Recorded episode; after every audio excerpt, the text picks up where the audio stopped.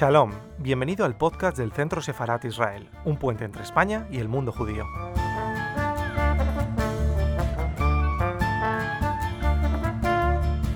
Buenas tardes.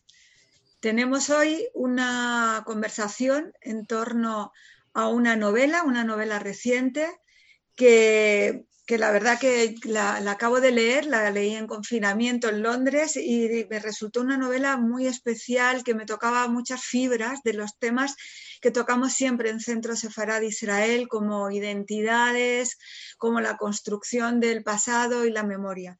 Decir Berlín, decir Buenos Aires, de, de Saúl Sonowski, es de lo que vamos a hablar esta tarde. Y para eso tenemos a alguien también muy especial, que es un especialista en estos temas, en literatura hebrea hispanoamericana y latinoamericana, que es Leonardo Seckman.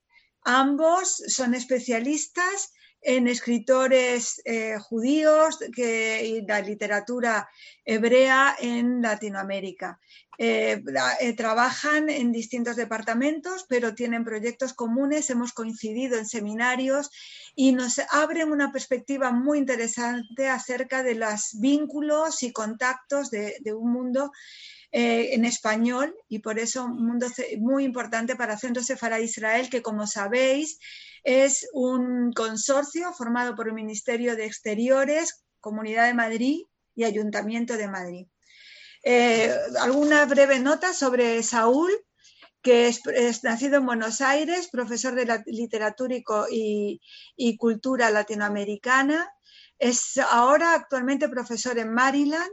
Es creador de muchos centros de investigación y destaca también sus trabajos acerca de Julio Cortázar y Borges, Borges y Cabala. Precisamente algo de Cortázar he podido mm, sentir en, el caudal de, su libro. Eh, además ha tenido libros también con Leonardo, que se encuentra hoy aquí, que es un libro muy interesante sobre fascismo y nazismo en las letras argentinas. Eh, también Saúl es creador desde 1972 de una importante, muy importante revista que se llama Hispanoamérica. Hispamérica, perdón. Por otro lado, tenemos también a León Segman y estoy muy contenta de que León esté con nosotros hoy aquí. Él es doctor en historia de la Universidad de Buenos Aires, eh, vive en Israel actualmente, donde es profesor e investigador de la Universidad Hebrea de Jerusalén. Eh, además, también, como digo, ha trabajado en estos temas de la historia y la cultura de América Latina en el siglo XX. Eh, tiene muchos libros en relación a todo esto, como poesía contemporánea, sobre poesía contemporánea, cultura, ideología y fascismo. Y además es creador de la revista NOA, eh, eh, además, eh, bueno, su último libro es América Latina, Bambalinas. Bueno, él nos lo va a decir mejor porque el título es, es largo y lo tengo recogido, pero así no lo puedo ver bien. Pero es América Latina, Bambalinas y... Tras bambalinas. Atrás bambalinas, exacto. Bien, es el último libro del 2019.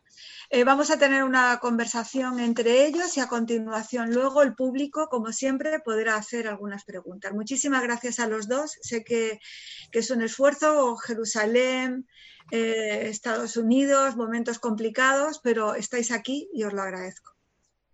Gracias. Eh, yo empezaría primero saludando, celebrando esta, la aparición de una novela eh, de alguien que ha trabajado durante muchos años en la crítica literaria y sobre todo eh, la, crítica literaria y la producción literaria de América Latina, por un lado, y por otro lado, el hecho de que Saúl Sosnowski ha sido y sigue siendo un referente ineludible para referirnos o para eh, poder entender eso que de alguna manera llamamos eh, la presencia judía en la literatura, no solamente latinoamericana, sino iberoamericana, también en España y en Portugal. O dicho de otra manera, la presencia judía en las letras que, se, que, escriben en portugués y en español. Pero lo interesante, para, lo interesante es que de pronto eh, leo una novela que me, me, ha atrapado muchísimo que se llama Decir Berlín, Decir Buenos Aires. Es decir, una novela que empieza a hablar del, que empieza con decires, ¿no? Con los decires. Y la primera pregunta que yo me hice eh, es por qué eh, Saúl Sosnowski empezó primero con decir Berlín y no con decir Buenos Aires. Y eso, esa pregunta se fundamenta en dos, yo diría, eh, reflexiones. La primera es que eh, la lectura de, o oír el decir de Buenos Aires en la novela, escuchamos, oímos inmediatamente voces muy entrañables, voces que tienen que ver con la, eh, con la casa de la infancia del personaje Alejandro, voces nostálgicas de calles y bares muy porteños, ecos de los barrios de Buenos Aires, pero también el timbre de voz de los tíos, de los primos. Decir Buenos Aires, entonces, cuando yo, escuchaba el decir, los decires de Buenos Aires, eh, me permitía como lector conocer la memoria, pero con minúscula, la memoria con minúscula de Alejandro, cuando cuelga las fotos eh, en la pared, en la pared mapa, que eh, es un personaje, es un actante permanente en la novela, eh, que son fotos de la familia de la madre que trajo de Europa. Frente a ese decir Buenos Aires, de pronto escucho, leo, muy distinto, otro decir, que es decir Berlín. Berlín, donde aparece la memoria de Berlín y, mucho más que, Berlín, una memoria con mayúscula, a diferencia de la otra memoria que digo, que es eh, una memoria con en minúscula. Entonces vuelvo a, la primera pregunta, Saúl. Eh, ¿Por qué primero eh, Berlín y luego, en segundo lugar, decir Buenos Aires? Muy linda pregunta. Empiezo ante todo agradeciendo al Centro Sefarat Israel, a Esther Ben eh, por haber facilitado esta presentación y a vos, querido Leo, eh, porque podremos charlar y nosotros que nos conocemos desde hace unos años, cada vez que nos despedimos, eh, tenemos ya la fórmula que es, tenemos que hablar. Así que, cierto. enhorabuena por, por poder hablar aquí. Eh, y agradezco tu primera pregunta y las observaciones que ya has hecho, eh, especialmente el hecho de haber puesto eh, una diferencia entre la M con mayúscula y la M con minúscula. ¿Por qué primero el decir Berlín? En parte creo que se encuentra una de las referencias en la misma tapa que me permito mostrarles, es una etapa que diseñó Adriana Joel de Paradiso Ediciones y que me parece que capta eh, de una manera ejemplar el puente que yo quería trazar. Es decir, sin de ninguna manera equiparar Shoah con lo que pasó en la Argentina durante la última dictadura militar, sí quería marcar una cierta asociación en las desapariciones de nuestra gente y nuestra gente no es solamente los judíos, eh, es decir, la gente que defendía otro tipo de vida, otro tipo de tradición, otro tipo de ideología y de política. Entonces en la tapa están estos recuadros de la memoria que aparecen en Alemania, de las casas de las cuales extrajeron a los judíos, y también aparece abajo el tipo de baldosa, de mosaico que encontramos en la ciudad de Buenos Aires y seguramente en otros lugares también, recordando a la gente que fue extraída de su casa. Voy a la M con mayúscula y la M con minúscula. La M con minúscula es obviamente más íntima, eh, mucho más personal, tal como vos señalaste, a través de fotos y de ciertas glosas que son de tipo familiar, frente a lo que es la historia dentro de la cual todos estamos inscriptos. Es decir, eh, es ineludible la referencia a lo que pasó en Europa eh, para quienes venimos de ahí y inclusive para quienes no venimos de ahí. Esa fue una divisoria de aguas eh, para este mundo. Entonces, por ahí creo que iría una de las vertientes. Yo creo, Saúl, que esta eh, presentación de la tapa, ¿no es cierto? Eh, eh, gráfica, grafica muy bien esta idea de, digamos, de, poner o de aparear el, drama, la tragedia de los desaparecidos en, en los años de la Shoah, en este caso en Berlín, con lo que pasó en Buenos Aires. Y entonces el lector no solamente yo, sino cualquier otro inclusive se lo di a, otras personas, me decían o me preguntaban a mí, eh, sabiendo que yo conocía un poco más la historia eh, tanto de Berlín como la de Buenos Aires, el decir Buenos Aires y el decir eh, Berlín, me preguntaban, ¿por qué no se cuenta la historia de personajes de Berlín como, se como Alejandro cuenta su historia al decir Buenos Aires. Y yo creo que acá hay algo que yo tampoco supe responder y aprovecho esta oportunidad para planteártela a ti, eh, porque, eh, dicho eh, muy sencillamente, decimos Buenos decir Berlín está semantizada con una familia semántica que es el genocidio, la destrucción, la muerte, la desaparición pero no hay como personajes en esto, no hay, eh, no hay eh, eh, rostros, no hay tampoco fotos. Encontramos en cambio una permanente y una muy vívida presencia de personajes, de relaciones, de recuerdos, de fotos también, cuando decimos Buenos Aires. Entonces, es como que en la tapa se promete algo que no aparece en la novela. ¡Qué bueno! Enseguida me vas a acusar de false advertising, pero no. no, no, eh, lo voy a hacer eso. No, ya lo sé. Eh, muy buena esa observación, y es cierto. Ahora, aclaremos algo. En esta novela solamente hay dos personajes. Y el mundo está visto a través de dos personajes centrales. Y los decires son los decires de Alejandro Subas. Es el mundo visto a través de él. Vos mismo respondiste en parte a tu propia pregunta. Cuando decís Berlín ya dijiste un montón de cosas. Especialmente desde nuestra perspectiva.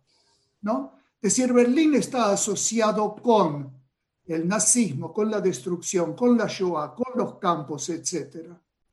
La familia que aparece de Alejandro no es una familia alemana, pero es una familia que fue impactada por las decisiones que se tomaron en, Alemania. Es, una, es un producto, es un resultado de lo que aparece a partir de la mención de Banzé que sí aparece explícitamente en la novela. Pero es cierto que no hay personajes alemanes, porque lo que interesaba era subrayar el impacto de lo que es solamente decir Berlín. ¿No? Inclusive la gente que te lo comentó y vos mismo tienen mucha razón. Pero si yo digo Berlín, yo ya sé a qué me estoy refiriendo. Si digo solamente Buenos Aires, puede ser muchísimas cosas, muchísimos mundos diferentes. Eh, esto me lleva a, otra pregunta, Saúl. tú dices que acá hay dos personajes, como hay dos ciudades puntuales. Sí.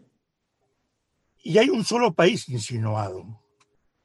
Eh, ¿Dónde están los otros países de, este Alejandro que es eh, migrante, es nómada, que cruza fronteras, que es un personaje eh, transnacional, eh, ¿por qué no aparecen los otros países fuera de ese único país que está, eh, que está digamos, textuado en la novela? ¿Se entiende la pregunta? Se entiende muy bien tu pregunta. Eh, hay alusiones en el momento en que este personaje viaja. Y hay una alusión a de qué manera eh, la práctica de él, que era una práctica académica, que trabaja el tema de identidad, del cual él lo pone entre comillas a propósito, dice que con ese tema ha viajado cómodamente y, menciona varias ciudades. Entre ellas menciona también a Beijing y menciona a Jerusalén. Sí. Eh, digamos que si hubiera una mención explícita de todo eso, casi diría que va en contra de la idea del personaje que tiene todo asimilado hacia adentro. Este es un personaje volcado totalmente hacia adentro, ¿no? Y desde esa perspectiva, desde la perspectiva del personaje, no es necesario mencionar por dónde viaja, porque él sabe por dónde está. Y lo único que le importa es un centro. El centro es Buenos Aires, el eje es Buenos Aires, desde allí ve el mundo y es allí donde él logra trazar el diseño de sus orígenes. Y es eso lo que lo remite a Berlín también. Eh, eso, eh, Buenos Aires está presente, eh, atraviesa no solamente como ciudad y como espacio, como actante, digamos, de la novela, sino como lenguaje. ¿no? Totalmente. Es una novela escrita en porteño. Correcto. Es una novela donde el lenguaje, sobre todo de la primera parte, se hace cada vez más, bueno, más porteño, con redundancia de la palabra. Y, pero, eso, pero esa porteñidad me parece a mí que se va, a nivel lingüístico, se va eh, haciendo cada vez más poético a medida que se va, a, medida que eh, la palabra es, una palabra enamorada. Y acá tiene que ver el vínculo entre los dos personajes, ¿no? Alejandro y Tamar. Entonces, la pregunta sería, más que pregunta, es una reflexión, es una constatación.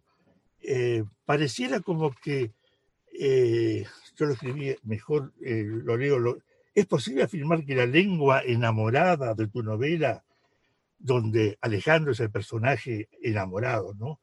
erotiza sus decires poéticos de una manera mejor cada vez que esa palabra deja de ser la clásica palabra porteña eh, canyengue tanguera de la calle o de los bares, este, y se transforma más en, un, en poesía. Leo, pero es así. Vos mismo lo sabés. te pregunto, yo, no, yo te pregunto como eh, autor de esa novela, sí. que, eh, lo que sentís vos cuando... Es eso. Un registro, de un registro porteño del lenguaje a un registro donde pareciera como que, eh, no digo que es indeterminado y que no tiene referente, pero como que eh, flota, este, flota en los aires del amor, si querés llamarlo así, ¿no? Y, eso le da una levedad al lenguaje, le da una, una pausa, lo hace, lo hace respirar de otra manera. Y en ese sentido yo veo una, una diferencia notable entre eh, los decires eh, de Buenos Aires de la primera parte con eh, el decir, el decir, no los decires, el decir de, de, un lenguaje enamorado y erotizado. el personaje actúa así, en efecto. Ese personaje tiene dos lenguajes un, lenguaje es cuando se mantiene dentro del mundo académico, dentro del mundo más protegido, dentro del mundo de pasar tranquilamente de una mujer a otra, porque, ¿por qué no? Si la está pasando muy bien, a un momento en que se ve impactado por la presencia de otra mujer. Y la presencia de otra mujer, ¿no? De una mujer que de pronto ya no es como las otras, tiene su efecto. Y sí, él empieza a actuar de otra manera, empieza a pensar de otra manera, empieza a dudar de si va a seguir siendo como siempre fue o si de algún modo la aparición de Tamara, eh, de Tamara Tamar, va a cambiar toda su manera de ser. Porque de algún modo, eh, si queremos verlos uno frente al otro, y hay una escena en que los dos están enfrentados, no en cuanto a enfrentamiento, sino frente a esa pared, museo, galería de arte, entrega, etcétera, eh, que los dos tienen casi, se me ocurre decir ahora, casi como el yin yang, porque este buen hombre, Alejandro, es un hombre que vive de la palabra y Tamar es una mujer que vive de la acción. Y entre ellos como que de algún modo empiezan a combinar un modo de vida que se articula a través de esa lengua erotizada que comparten los dos. Este, yo quisiera preguntarte, eh, ya que estamos hablando de, lenguas y de Tamara, y Tamar y Tamar. Sí. Eh, elegiste eh, una, un personaje como autor para que funcione, que funja en la novela como la, la, la, la que desencadena toda una relación amorosa con Alejandro, una mujer que nació en Uruguay, hija de, de exilados, Sí. tuvieron que irse eh, en los años de la dictadura Sí, y que se fueron a Israel. sí, De una manera, eh, Tamara es una israelí en acción. totalmente. Es decir, es una... eh, podría ser también la agente secreta, este, no digo del Mossad, pero de otras agencias que Israel sabe este, desarrollar. ¿no? Eh, la pregunta que yo me hago es, y eso tiene que ver con el tema de la identidad del personaje, el, el personaje Alejandro que busca permanentemente desde el comienzo, ¿no es cierto? Este, una identidad no porque no sepa que es un, un judío y descendiente de familiares este, que han pasado eh, el galut europeo, sino que es como que eh, leyendo la novela hay dos, eh, digamos, eh, eh, modalidades del ser. Una la modalidad del ser, eh, del decir palabras, del palabrero Alejandro, y otra de la acción de la mujer que sabe, que, que- que- que prácticamente nunca duda, que prácticamente está siempre en un camino este, ya trazado, o que la va a realizar, o que tiene, eh, digamos, una mujer que en todo caso tiene desafíos, no interrogantes este, sobre el ser, eh, interrogantes sobre, sobre la identidad, ¿no? Eh, yo lo que pregunto es si precisamente este, digamos, este acoplamiento de dos personajes tan distintos a- eh, desde el punto de vista identitario no es lo que le da a la novela este, eh, al mismo tiempo un sentimiento de que, de que es una novela sobre la identidad, pero al mismo tiempo eh, que es una novela que, que básicamente yo la definiría como una historia de amor y no como una novela de la identidad judía ni de la identidad eh, israelí. Lo Una digo cosa como, creo- como afirmación y como pregunta. Sí, sí, no, me, me encanta lo que decís. Eh, y creo que una cosa no quita la otra, ¿no?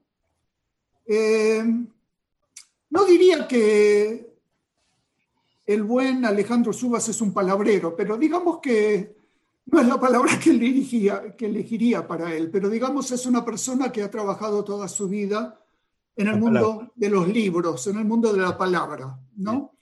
Eh, mientras que ella asume otro tipo de actitud. Y creo que en ese caso sí era, era importante eh, que sea justamente ella la que actúa.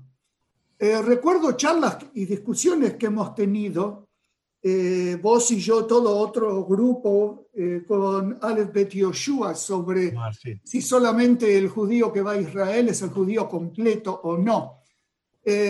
Y no era cuestión de entrar en esa vertiente, pero sí era cuestión de mostrar, a- de crear un personaje que tenía en ella todos los ingredientes que muchos de nosotros estamos portando. Es decir, el ser de origen latinoamericano, el de haber tenido que trasladarse de un lugar a otro, y no es casual que sea el viaje a Israel, pero dentro de Israel también mantiene el castellano, porque sus padres tampoco abandonan sus orígenes latinoamericanos, ¿no? Es como la coexistencia de, todos los, de todas las franjas que de alguna manera se van sumando en, sí, en esas identidades judías, latinoamericanas, israelíes, portadoras de tradiciones, etc. No, es una conjunción de diferentes fuerzas, por así decir.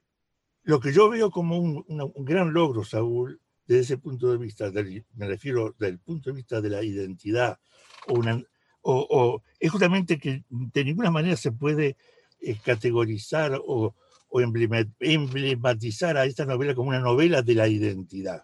Estoy de acuerdo. Yo, creo de que precisamente lo lindo, lo interesante, es que los aspectos identitarios aparecen de una manera muy, eh, yo diría, eh, no solapada, pero sí de una manera gradual, de una manera este, no enfática, de una manera, de un modo este, que a veces está susurrado, a veces que está eh, sugerido, pero no está enfatizado. Y eso lo digo porque eh, como reacción eh, mía a tanta novela y, obras de teatro y también poesía, de gente que descubrió que está de moda el tema judío, o está de moda la identidad judía, y entonces producen dos tipos, yo diría, de personajes, ¿no?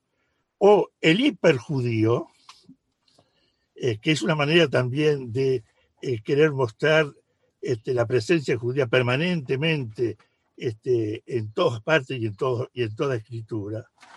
Y este, o la otra, eh, digamos, que es la, la, la, figura del judío tradicional, la del judío, este, así, la del judío que se esconde, el judío no auténtico. Aquí el judío aparece de una manera sin, eh, sin ambajes. Un, personaje, es un personaje eh, donde los judíos forman parte de una identidad también este, eh, porteña, de una identidad nómada, de una identidad transnacional, si queremos llamar así, porque cruza fronteras y porque es un viajante permanente pero no hace de eso una, eh, eh, no pone ningún énfasis. Yo creo que esto es, muy importante. Eh, si yo lo tengo que incorporar a esta, el análisis de esta novela, en un contexto donde estamos medio ya cansados de leer o de escuchar novelas enfáticamente judías.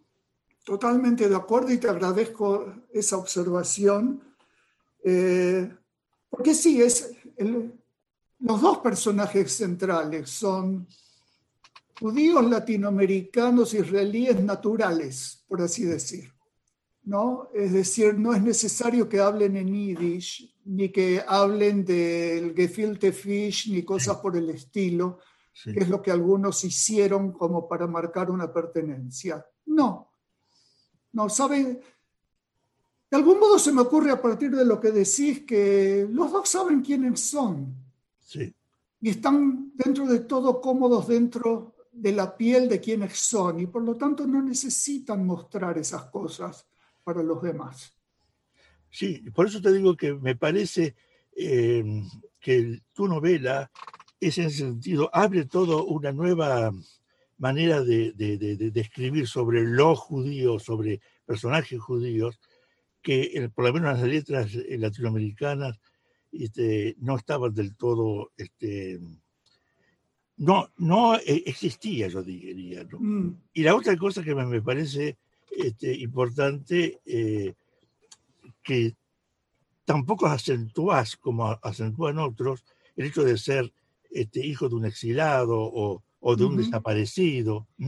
Yo pienso que estos aspectos eh, de golpes bajos y duros que se están dando o que empezaron a darse, sobre todo este, eh, en, la narrativa argentina, ¿no?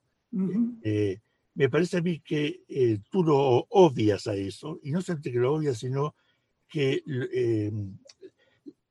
propones un nuevo cauce, una nueva, este, un nuevo maslul, como diríamos en hebreo. Un cauce. Sí, un cauce para poder este, hablar. Y que finalmente esa novela para mí sigue siendo una bellísima historia de amor y no una historia de la y no un problema de identidad.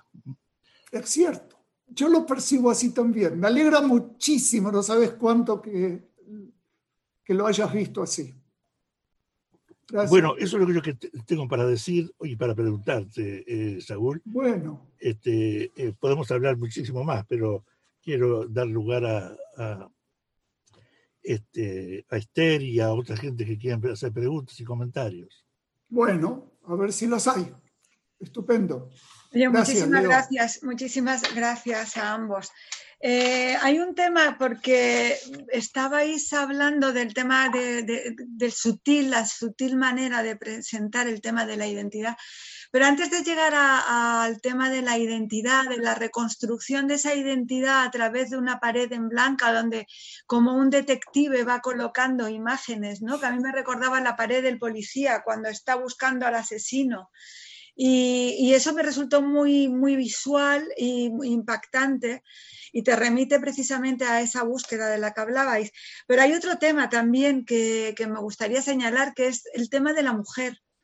Porque tú hablas de dos personajes, pero además de esos dos personajes hay otros y otras mujeres que aparecen y desaparecen de la vida de, del, personaje de una manera pues muy fácil, ¿no? Llegan y se van de una manera muy fácil, parece una especie de, de seducción constante, de una búsqueda. Y esa búsqueda no solamente, no, te remite únicamente al tema de la identidad, sino al tema de la mujer. Y lo curioso que cuando llega esa mujer es Tamar, que Tamar tiene una referencia a la tierra, tiene una, una, referencia a algo concreto de la tierra, ¿no? A la tierra de Israel y además ella tiene una, que aunque no se nombre, aparece nombrada de esa manera, ¿no? Entonces, a mí sí me gustaría saber a, ambos, ¿no? La imagen... Mm, como escritores y que estáis relacionados con el tema de la literatura latinoamericana y judía, ¿cómo es esa referencia dentro de ese contexto de la mujer?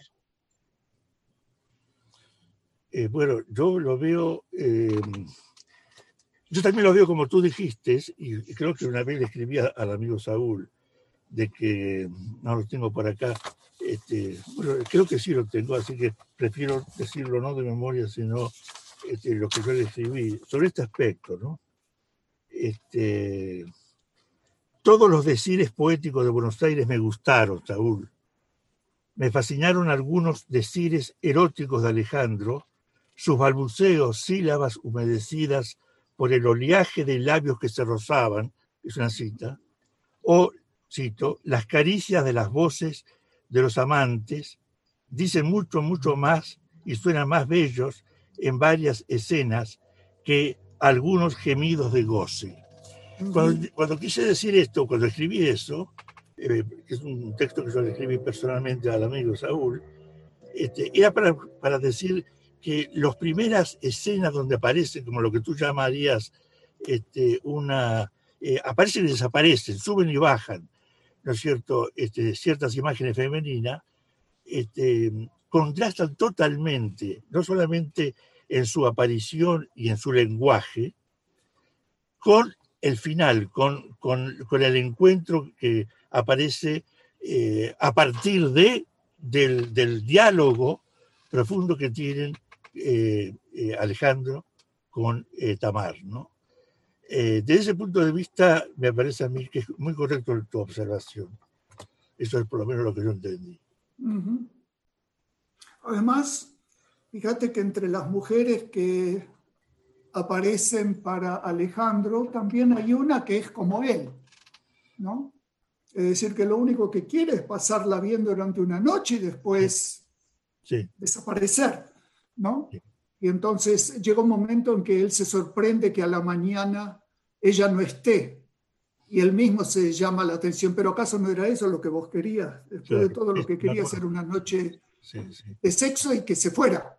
Eh, y bueno, hay mujeres así también, y lo que impacta ¿no? es justamente lo que señalabas eh, recién, eh, Leo, y, que lo que, y a lo que apuntó antes Esther, es el cambio radical se da cuando, sí, aparece esta mujer y de pronto ya no es simplemente pasarla bien una noche. No. Aunque así empiezan los dos.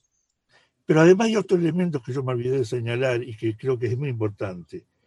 En esta breve novela, porque es una novela de ¿cuántas páginas? ¿130, 140? Sí, 128. ¿no? 128, no llega a 150 páginas. Sí. Eh, hay realmente una evolución eh, que van eh, protagonizando los personajes, que es realmente en tan poco espacio, digamos, en tan, en tan poco espacio narrativo, ¿no? Me refiero de extensión, este, que sorprende. Y una de las cosas que a mí me, me, me sorprendió es que al final eh, el personaje de, de, de, de, este Alejandro sale de sí mismo.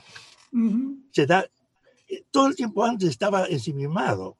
Ensimismado de una manera, yo diría, hasta egoísta.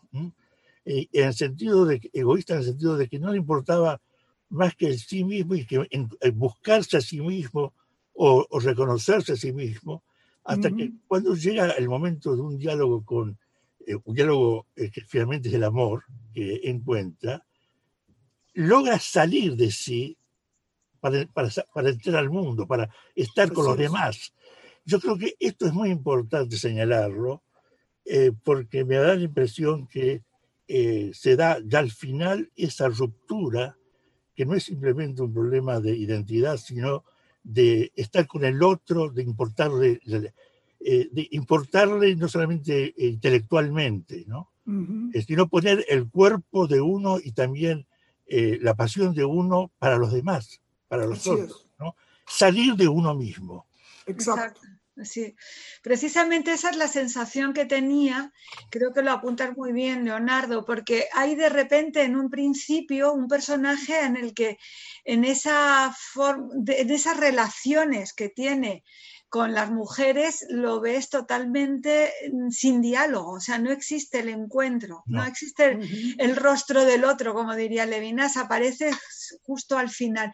Y lo curioso es quién es ella y por qué aparece con ella, ¿no? Ese encuentro de identidades. Creo que tienes por ahí un libro, Saúl, si lo puedes sí. enseñar para que nos lo vean. Pues yo tengo aquí una frase, pero no tengo el libro para poder enseñarlo. Sí, eh, a ver. Dice, envuelta en su bata, Tamar escribía nombres y fechas, trazaba líneas, marcaba círculos ausentes sobre la pared que había cedido su blancura. Estaban solas ella y su historia. Alejandro retrocedió silenciosamente hacia el sofá y comenzó a seguir la letra de Tamar. Reconoció algunos nombres, ciudades y pueblos, fechas de migraciones, de guetos, de levantamientos, sitiales de los campos de exterminio. Vio nombres tachados, memoriales.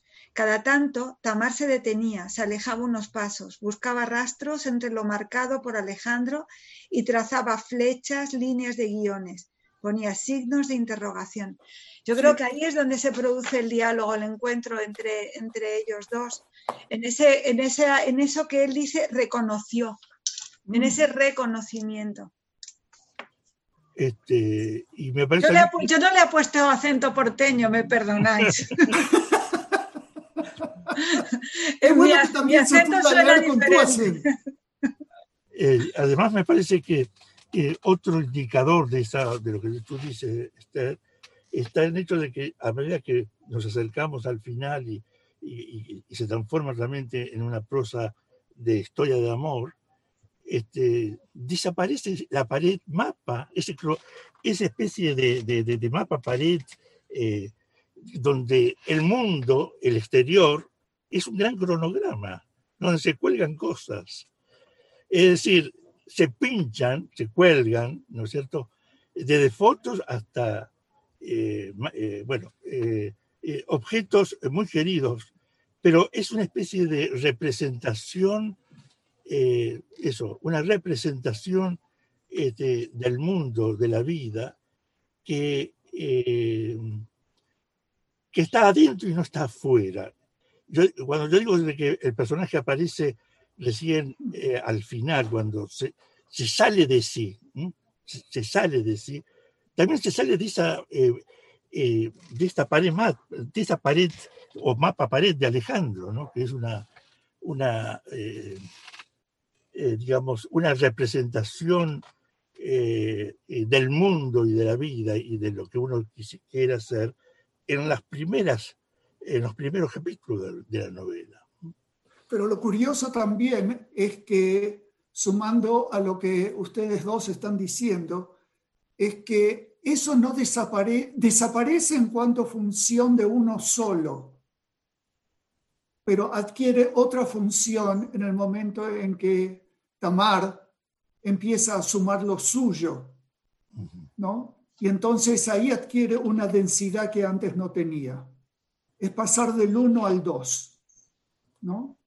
Claro, pero la pregunta es, Saúl, ¿por qué eh, necesita el personaje eh, dibujar letras en, la pared? ¿Mm? Eh, las, letras, están dibujadas, sí. las fotos son fotos, sí. este, y, este, y, es como, como está buscando responder y en eso estoy muy de acuerdo con lo que dijo hoy Esther, de que es una novela también que se puede leer en registro de detective, ¿no? Un detective. Es que, él mismo lo dice. Eh, en algún momento cuando entra Tamar y ve esa pared, ¿no? la primera impresión que le da es de una cuestión policial. Exactamente, que ahí está todo el... sí, está todo puesto ahí. Para descubrir quién es el criminal y quién es la víctima. ¿no? Exacto, tiene que descubrir el quién soy y quizá más importante del quién soy es el qué soy y dónde soy. Es decir, se enfrenta a eso. Y la única manera en que puede descubrirlo es, entre comillas, con la complicidad de Tamar, que también es la otra que tiene que sumar sus propias letras.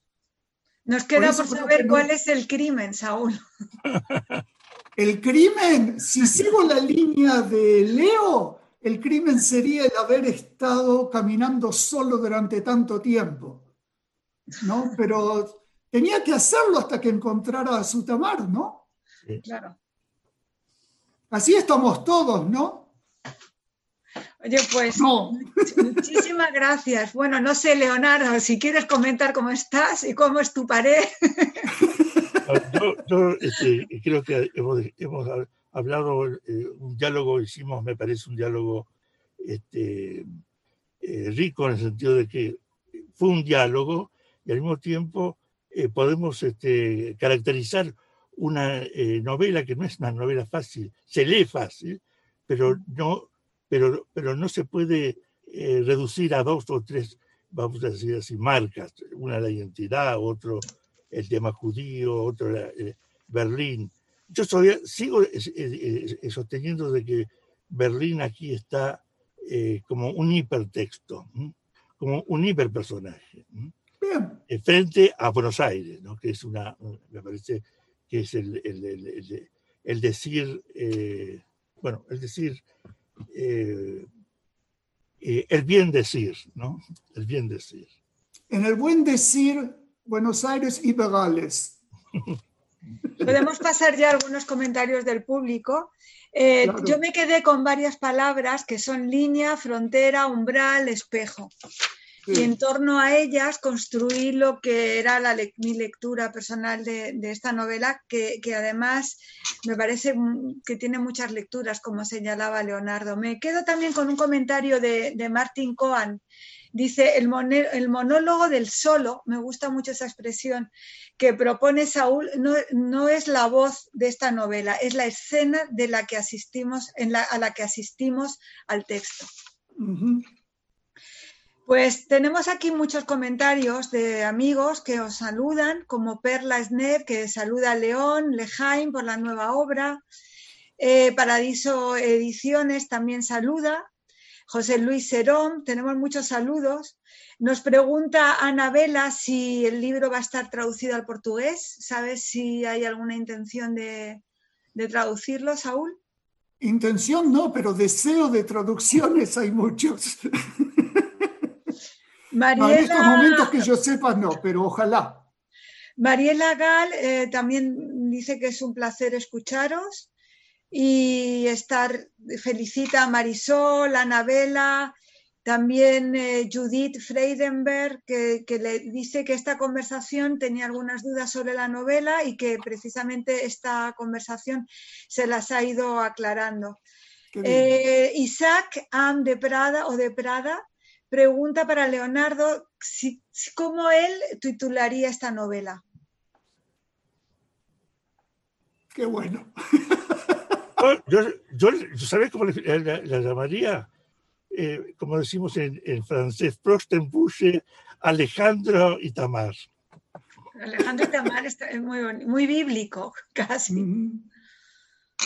Em, también Perla Snev dice, quizás decir o decires puede ser un término más adecuado que identidad en cuanto a lo judío, siempre inmerso en la diferencia consigo mismo. Es una pregunta. Pregunta que es eh, casi retórica, ¿no? Sí. Yo me parece que está muy bien apuntado, me gustaría saber cómo, lo veis.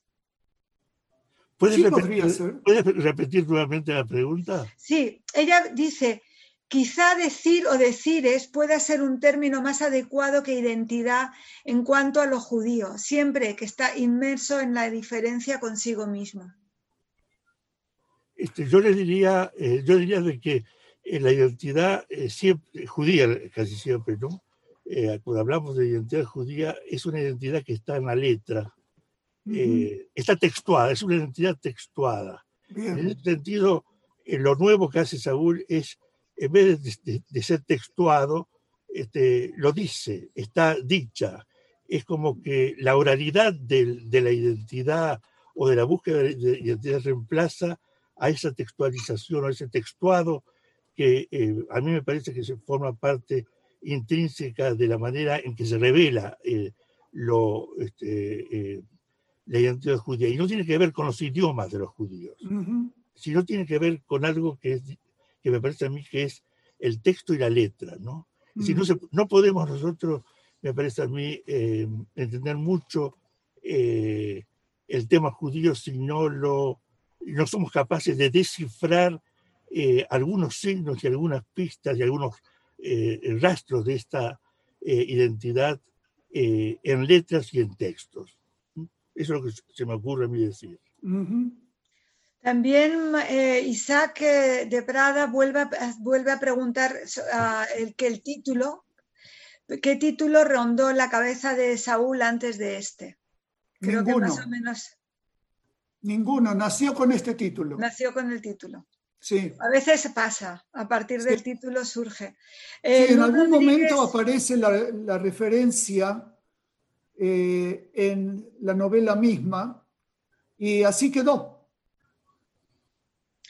Eh, bueno, aparte de que Luz eh, Rodríguez habla que ha sido muy interesante la charla, Perla nos dice de nuevo que Tamar es una figura bíblica muy de, muy, muy de actuar, que, añado, si hay en tu caso alguna relación de una elección del nombre en relación precisamente a la figura bíblica.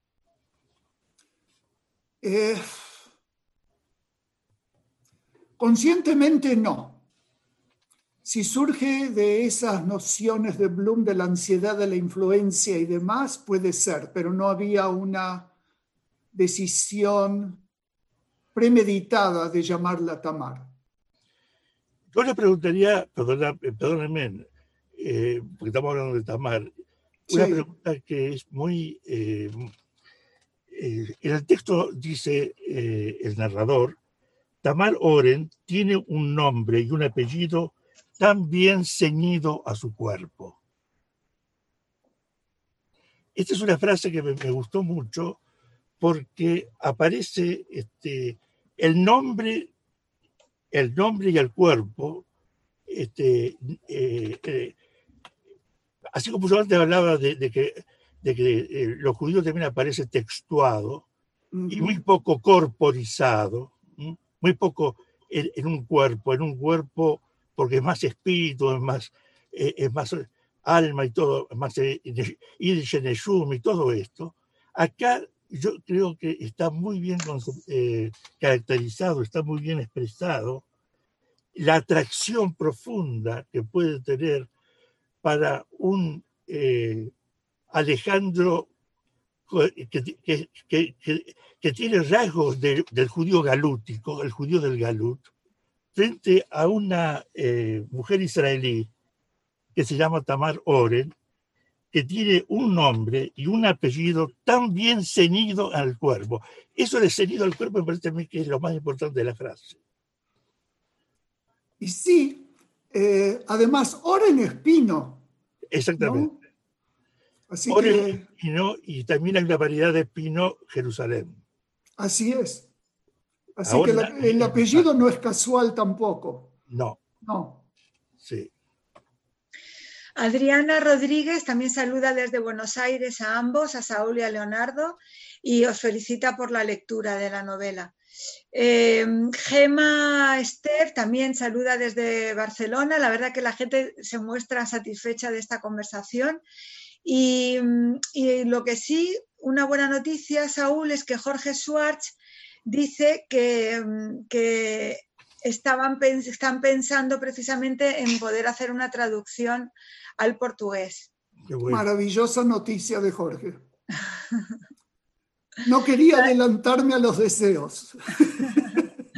Eh, Judith Freidenberg eh, pregunta acerca del rol de la madre, que, que, si es ese el otro amor. Ah, muy bueno. Eh, no escuché quién me preguntó. Judith Freidenberg. Freidenberg, sí, claro.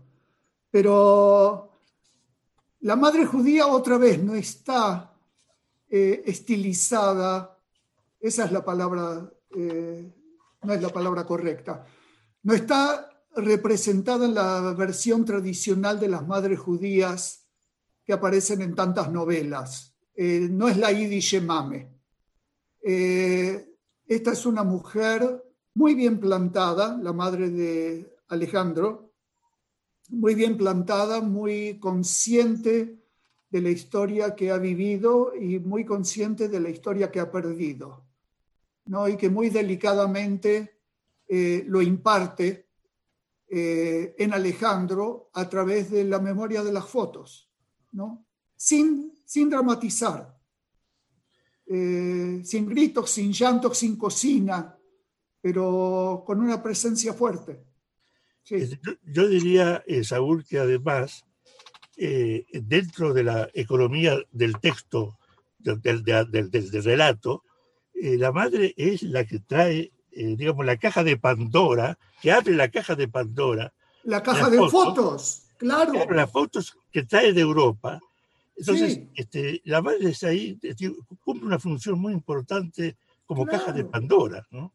Este, e, eso es muy importante. Y, hay una imagen que me gustó mucho, creo que te lo comenté en una carta, que es que esa caja está eh, incrustada con piedras, con piedras eh, yo no digo así precioso, pero, pero tiene, tiene algo que es del reino eh, mineral, no es solamente del reino del papel, que es, eh, es lo vegetal y lo, y, el, y, lo, y lo, textual, ¿no? Entonces, ahí hay una cosa, muy, una cosa, muy, linda que yo me acuerdo que haber, haberlo señalado, porque ahora ustedes, al hablar de la madre, este, lo recuerdo. En ese sentido, yo creo que seguís esa idea de que no poner a la y Shemame en el relato, sino en todo caso una caja de Pandora. Exacto. Muy bien. La verdad que Leonardo, cómo nos gustaría a mí y seguro que a todo el público que nos está escuchando leer esas cartas de las que hablas, que acompañan a la novela. Eh, Valentina Litvan eh, nos comenta que la charla ha sido muy interesante y vuelve al tema del cuerpo. Dice que el cuerpo está muy presente, violentado y erotizado. Y pregunta, ¿podés decir algo más sobre la importancia del cuerpo en tu escritura? Eh, y también saluda desde París a los dos. Gracias. Saúl, la pregunta es para ti. Sí, lo sé, lo sé, pero a veces... bueno, podéis responder los dos, Leonardo, porque tú has señalado lo del cuerpo, el nombre y el cuerpo, y yo creo que es algo que está, está en la charla. A ver, Leo. Este, ¿Qué quiere que te diga? Eh, eh, digamos que eh, debo decirte algo que no te lo dije, Saúl, pero ese, ese mapa, mapa este, pared, ¿no es cierto?, que reproduce el mundo de afuera, era para mí lo menos corporal. Digamos, es la metáfora del judío sin cuerpo. Eh, y, muchas veces yo me preguntaba eh, por qué las cosas están colgadas, pinchadas, por qué solamente eh, tenemos que manejarnos con una cartografía del mundo, de los mapas. ¿Por qué necesitamos mapas? Este, para guiarnos en la realidad, para realidad, este, fuera de nosotros, ¿no? Entonces, desde ese punto de vista, yo diría de que eh, hasta muy entrada la novela, eh, a pesar de, escenas eróticas y, de cuerpos violados, como alguien dice. Eh, no hay cuerpos violados. No, no son violados, no.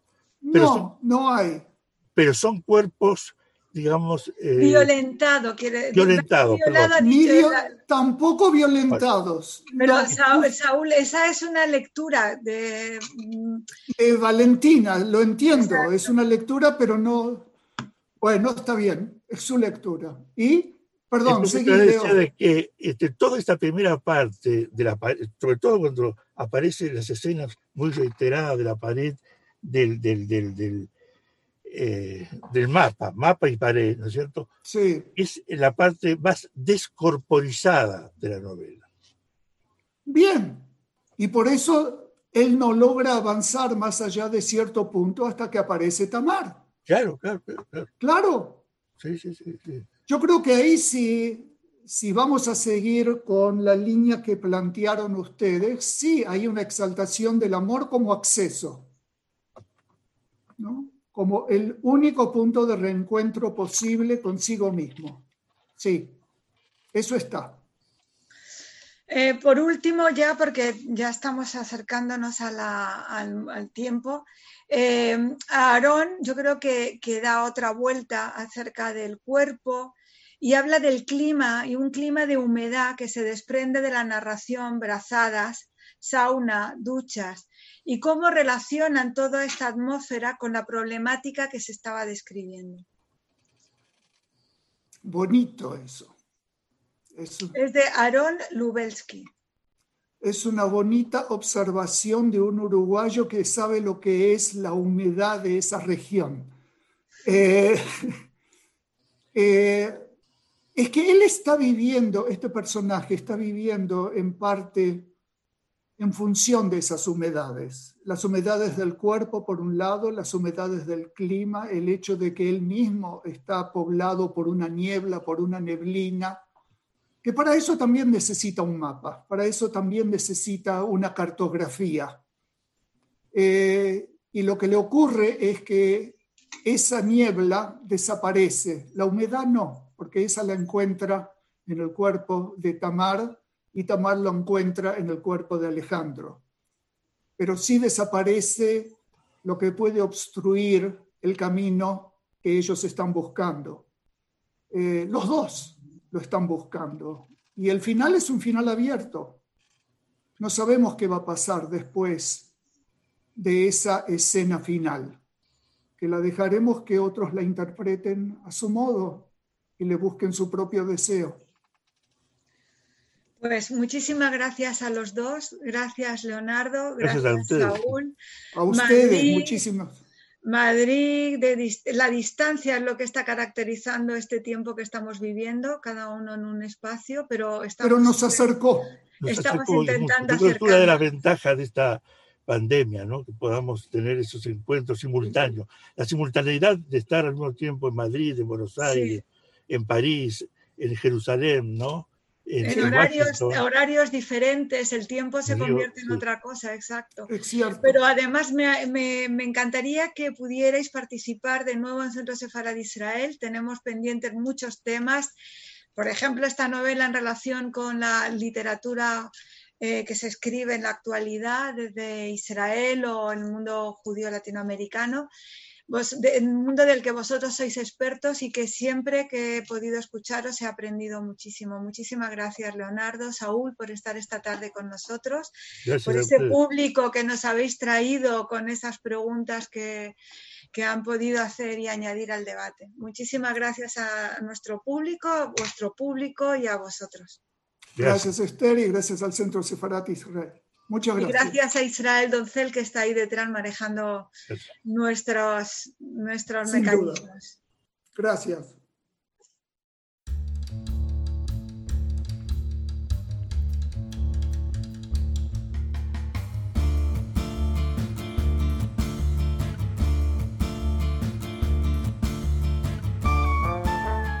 Gracias por escucharnos. Recuerda que también nos puedes seguir a través de Instagram, Facebook y Twitter con el usuario arroba Centro Sefarat Israel o si lo prefieres en nuestra página web www.sefarat-israel.es.